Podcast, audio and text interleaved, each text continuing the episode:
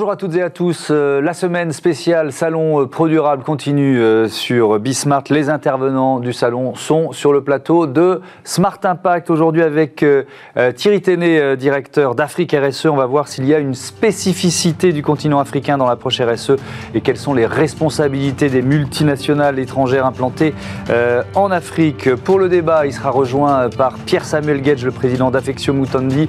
Ensemble, on va voir comment le continent africain peut inspirer les Occidentaux en matière d'innovation euh, sociétale. Et puis, euh, dans Smart Ideas, notre rubrique Startup, vous découvrirez Léon et Marcel et son offre de livraison de repas de chefs bio et frais. Voilà pour les titres, c'est parti, c'est Smart Impact spécial Salon Pro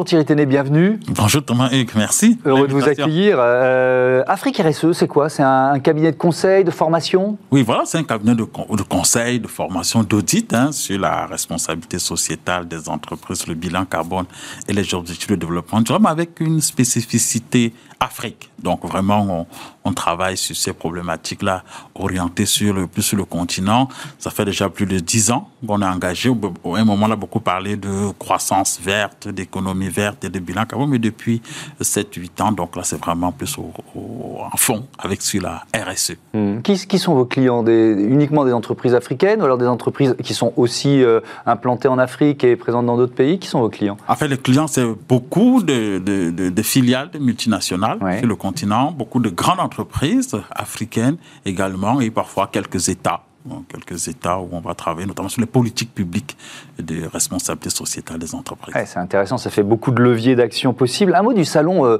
euh, Pro Durable, qu'est-ce que ça représente pour vous euh, d'y être, voilà, être présent, d'y participer? Bah, Je vais dire que c'était un immense plaisir quand j'ai été contacté par Cécile Distria, la, la, directrice générale du salon. C'était très heureux, on a discuté, elle dit que c'est la première fois qu'on aura à ce salon-là donc des, panels euh, sur l'Afrique. Donc je me suis dit waouh, c'est l'un des plus gros salons en Europe sur les questions de développement durable, des responsabilités sociétales. Donc c'est un immense plaisir. Ça démontre aussi tout l'intérêt.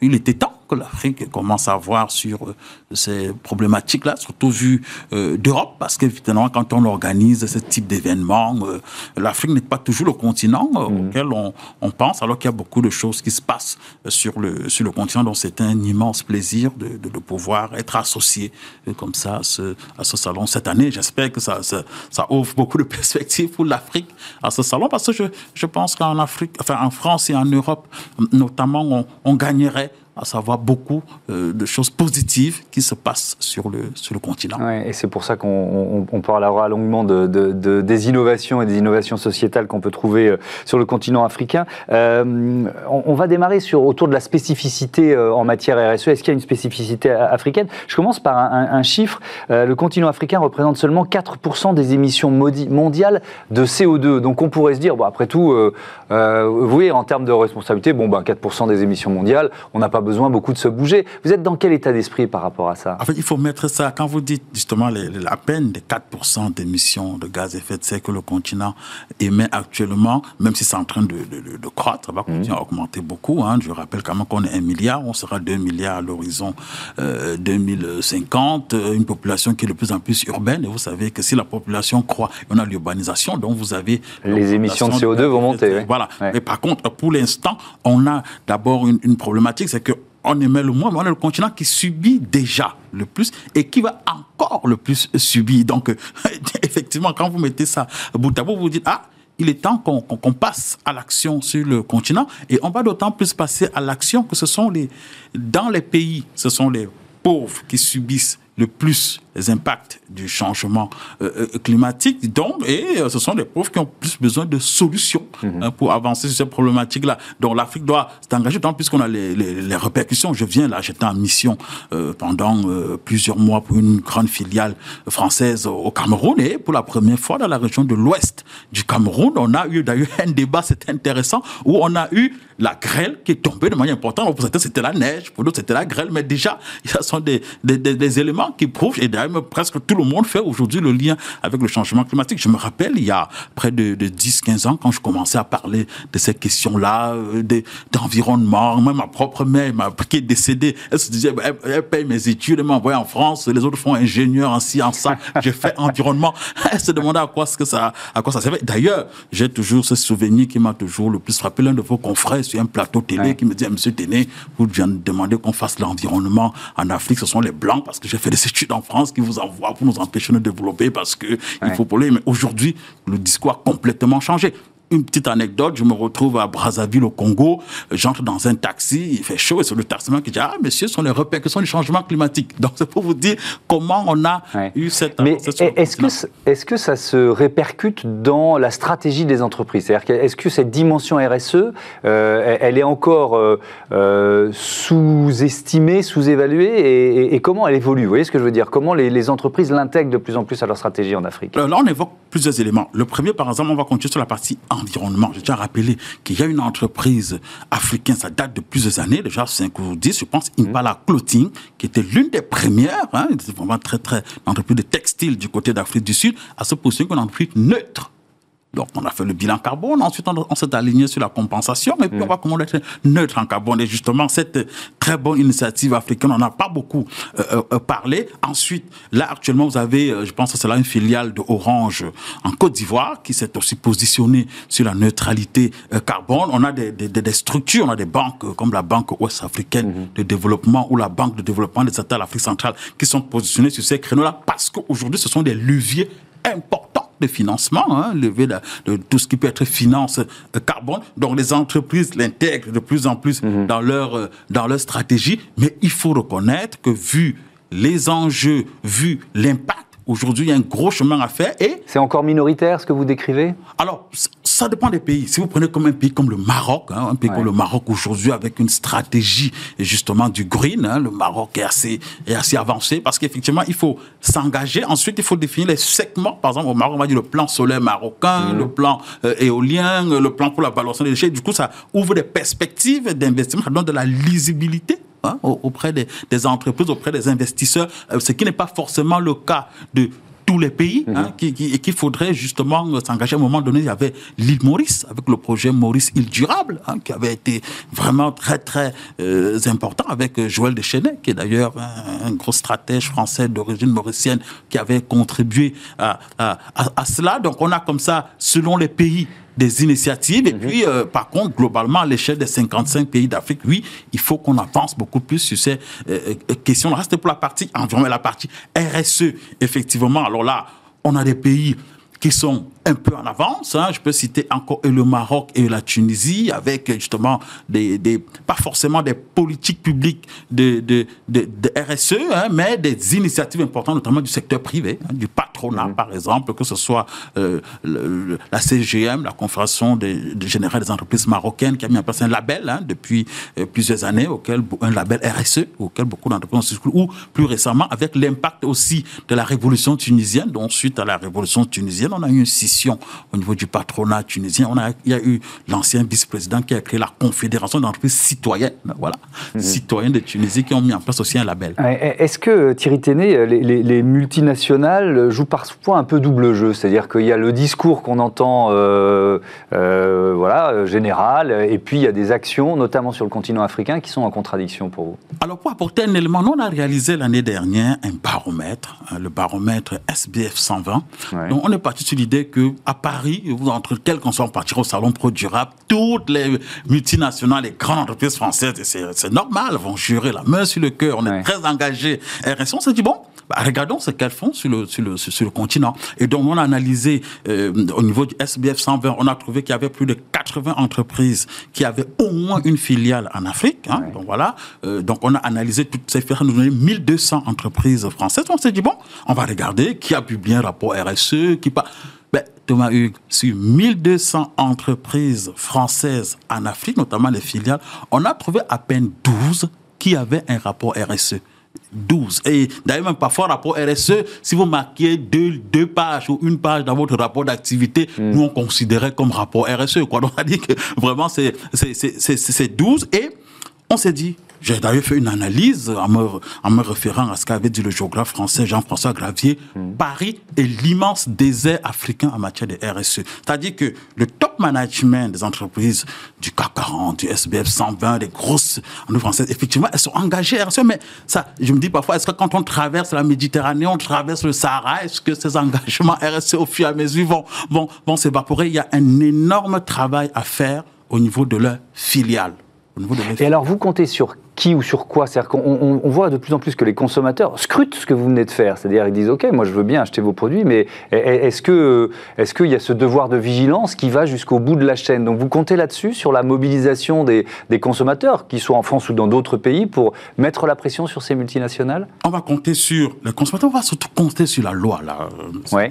le réglementaire. Justement, vous parliez du devoir de vigilance. Actuellement, s'il y a vraiment une initiative RSE qui marche aussi bien en France qu'au niveau que je perçois vraiment de manière très forte au niveau des filiales, ben, c'est la loi Sapin 2, c'est le devoir de vigilance. 2017 euh, en France, et, l'Europe est en train d'adopter une directive qui s'en inspire et qui va même peut-être aller un peu plus loin. On attend d'ailleurs beaucoup de cette, directive. Et justement, nous, on mène un combat pour dire, bah, élargissons l'obligation de reporting au niveau des filiales. Hmm. Je ne peux pas être euh, au Cameroun, au Congo, au Sénégal, en Côte d'Ivoire, pour rechercher les initiatives RSE d'une entreprise. Il faut que je cherche le, la déclaration de performance extra-financière du groupe pour aller lire peut-être quelques livres, bah, qu'on publie l'engagement de la filiale euh, dans, le pays, qu'on mm. publie, qu'on démultiplie la publication de tous les rapports RSE au niveau des filiales. Ça nous permet non seulement d'apprécier, et d'ailleurs, je suis d'autant plus optimiste qu'actuellement, il y a, je, je sors justement d'un gros audit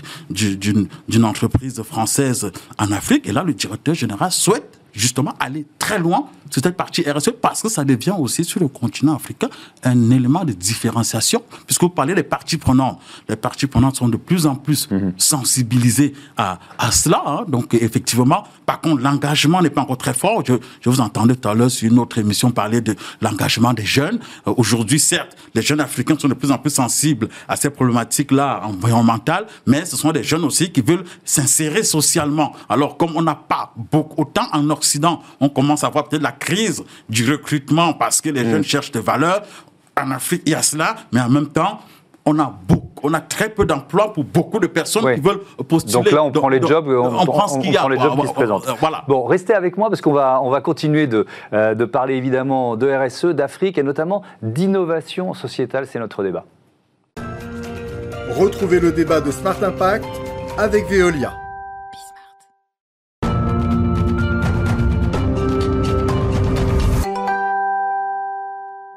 Le débat de Smart Impact sur euh, les innovations RSE venues euh, d'Afrique. Bonjour Pierre-Samuel Gage.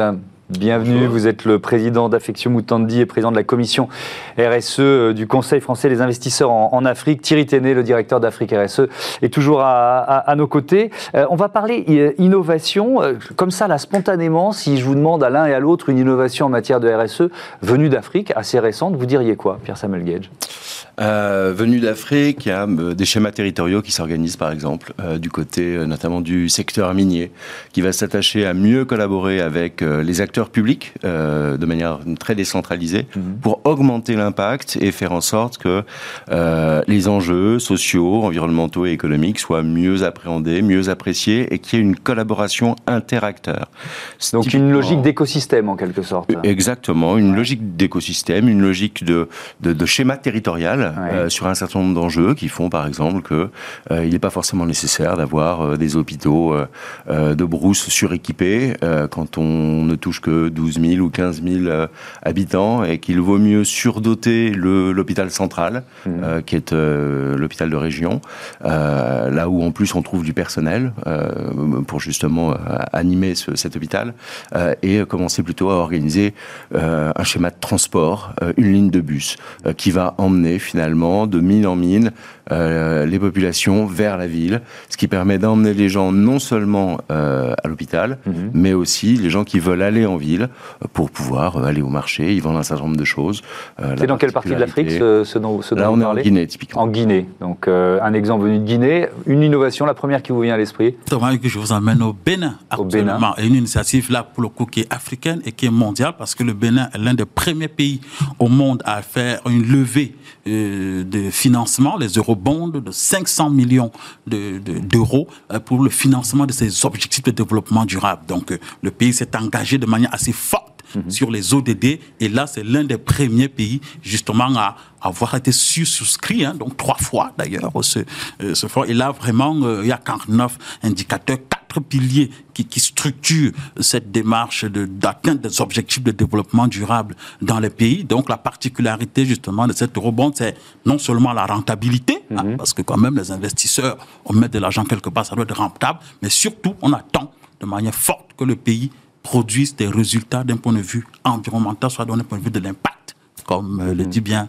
cette émission. Oui, c'est le titre de, euh, de, l'émission. La, finance, Thierry Téné, c'est un, levier majeur. On parlait tout à l'heure des multinationales. Euh, la, question du financement, elle se pose pour toutes les entreprises. Et si le, le, bilan RSE, ce qu'on appelle l'extra-financier, commence à être valorisé, euh, le financement sera d'autant plus facile. On voit qu'il y a de plus en plus de fonds qui se créent sur cette logique de, fonds à, impact. Est-ce que vous, vous avez derrière vous des grandes institutions en matière de financement, hein, comme la Banque mondiale, pour, pour pousser les, les les projets innovants euh, dans certains pays d'Afrique En fait, justement, ce sont les. Si l'Afrique même en train de certains pays, certains pays d'Afrique s'engagent d'ailleurs de manière assez forte, c'est grâce justement aux, bailleurs de fonds. On a dit tout à l'heure de, la Banque mondiale. Euh, aujourd'hui, avec la, la Société financière internationale qui a des critères, là, les fameux sept Mhm. pour toutes les, les, questions de RSE. Aujourd'hui, difficilement d'avoir un financement sans prise en compte, un financement important sans prise en compte de ce qu'on appelle les critères ESG, environnementaux, sociaux et de gouvernance.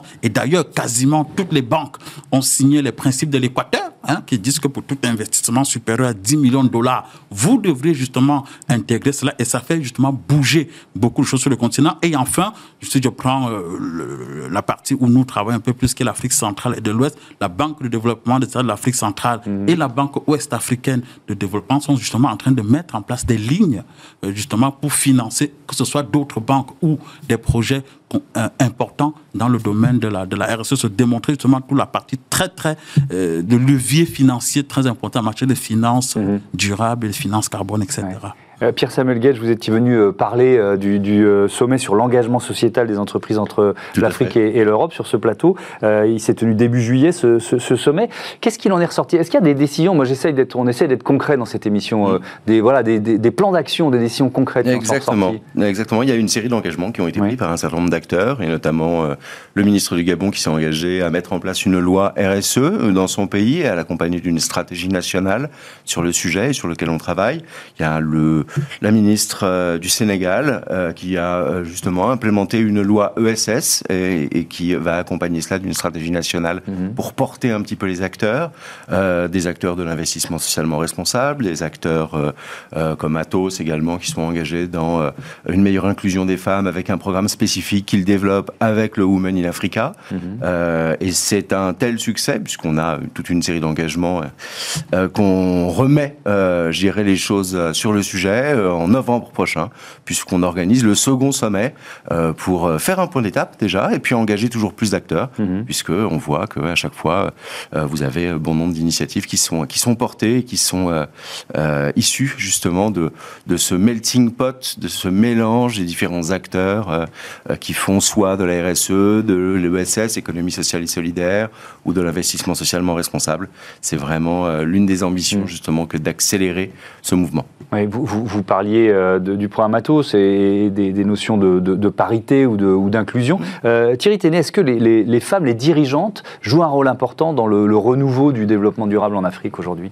Non seulement elle joue un rôle très important et nous faisons partie de ceux qui sont très engagés pour plus de féminisation, mhm. que ce soit des, des, des, postes de, de, direction ou de promotion de l'entrepreneuriat féminin, parce que toutes les études le démontrent, et même d'ailleurs tous les retours d'expérience, y compris en Afrique, le démontrent également. Plus de femmes, ça donne des, des, des indications sur le type de gouvernement, de gouvernance, pardon, d'une structure, mhm. mais aussi promouvoir l'entrepreneuriat féminin. C'est un entrepreneur qui a de plus en plus, qui a le plus d'impact hein, que ce soit un impact social, que ce soit un impact environnemental. Et d'ailleurs, justement, le, panel qu'on aura le plaisir d'animer au salon Pro Durable, on a fait venir euh, trois dirigeantes qui sont chacune leaders hein, dans leur secteur, que ce soit Namé Recycling au Gabon, qui est leader dans le domaine des déchets, au Subsaharan Bio, qui est leader dans le domaine de la cosmétique bio au Sénégal, euh, au, en Côte d'Ivoire, ou euh, Sungui, qui est leader dans le domaine de l'énergie solaire du côté de l'Algérie. Donc, effectivement, et ça sont entreprises portées par des,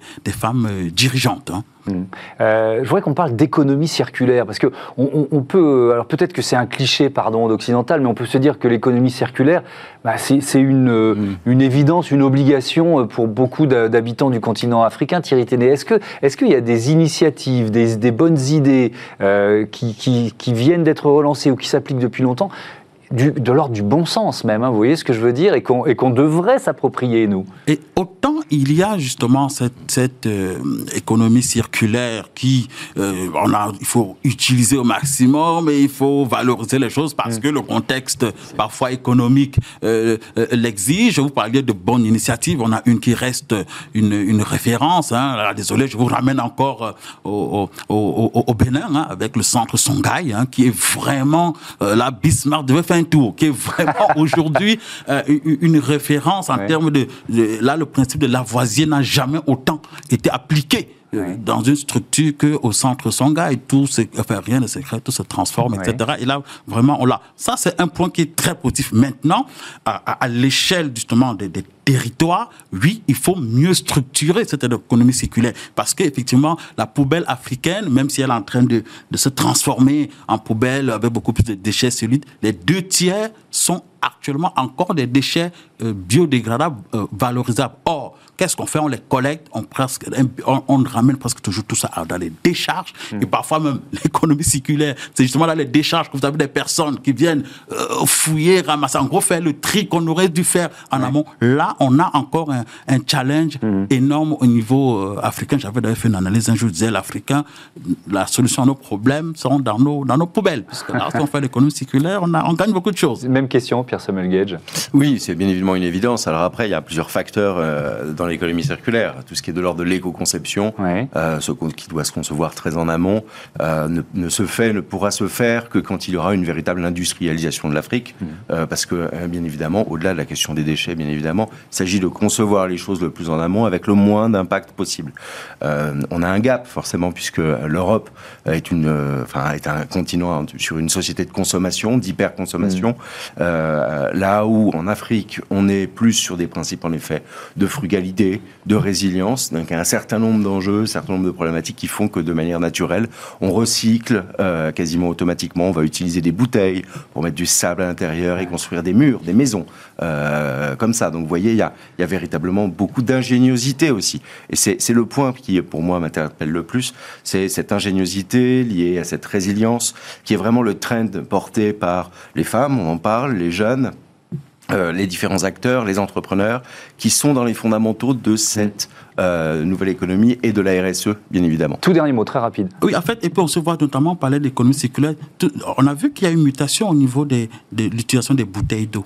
En Afrique, on a eu, avec l'avènement des bouteilles de, de, 5 à 10 litres, mhm. ça a eu un impact énorme en termes justement, parce que le coût a été réduit. Hein, si vous faites un contenant plus important par rapport aux bouteilles d'un litre cinq. Et vraiment, je vois des pays euh, au Gabon, euh, au Cameroun, même en Côte d'Ivoire, où là, justement, beaucoup de familles ont pu accéder justement à une eau minérale parce que le coût était réduit. Et ça a eu un impact environnemental très très euh, énorme. Merci beaucoup à tous les deux, c'était passionnant, c'est bon signe, mais ça file trop vite. Merci d'être euh, venu partager votre euh, expérience sur les politiques RSE, le développement durable en Afrique. À bientôt sur, sur Bismart. On passe à Smart IDs. La start-up du jour s'appelle Léon et Marcel.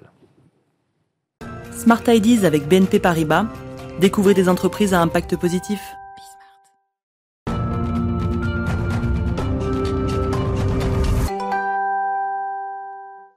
Un Smart Ideas euh, culinaire aujourd'hui. Bonjour Nicolas Rivoalan, bienvenue. Bonjour. Vous êtes le, fondateur, directeur général de Léon et Marcel. Vous l'avez créé euh, euh, l'an dernier.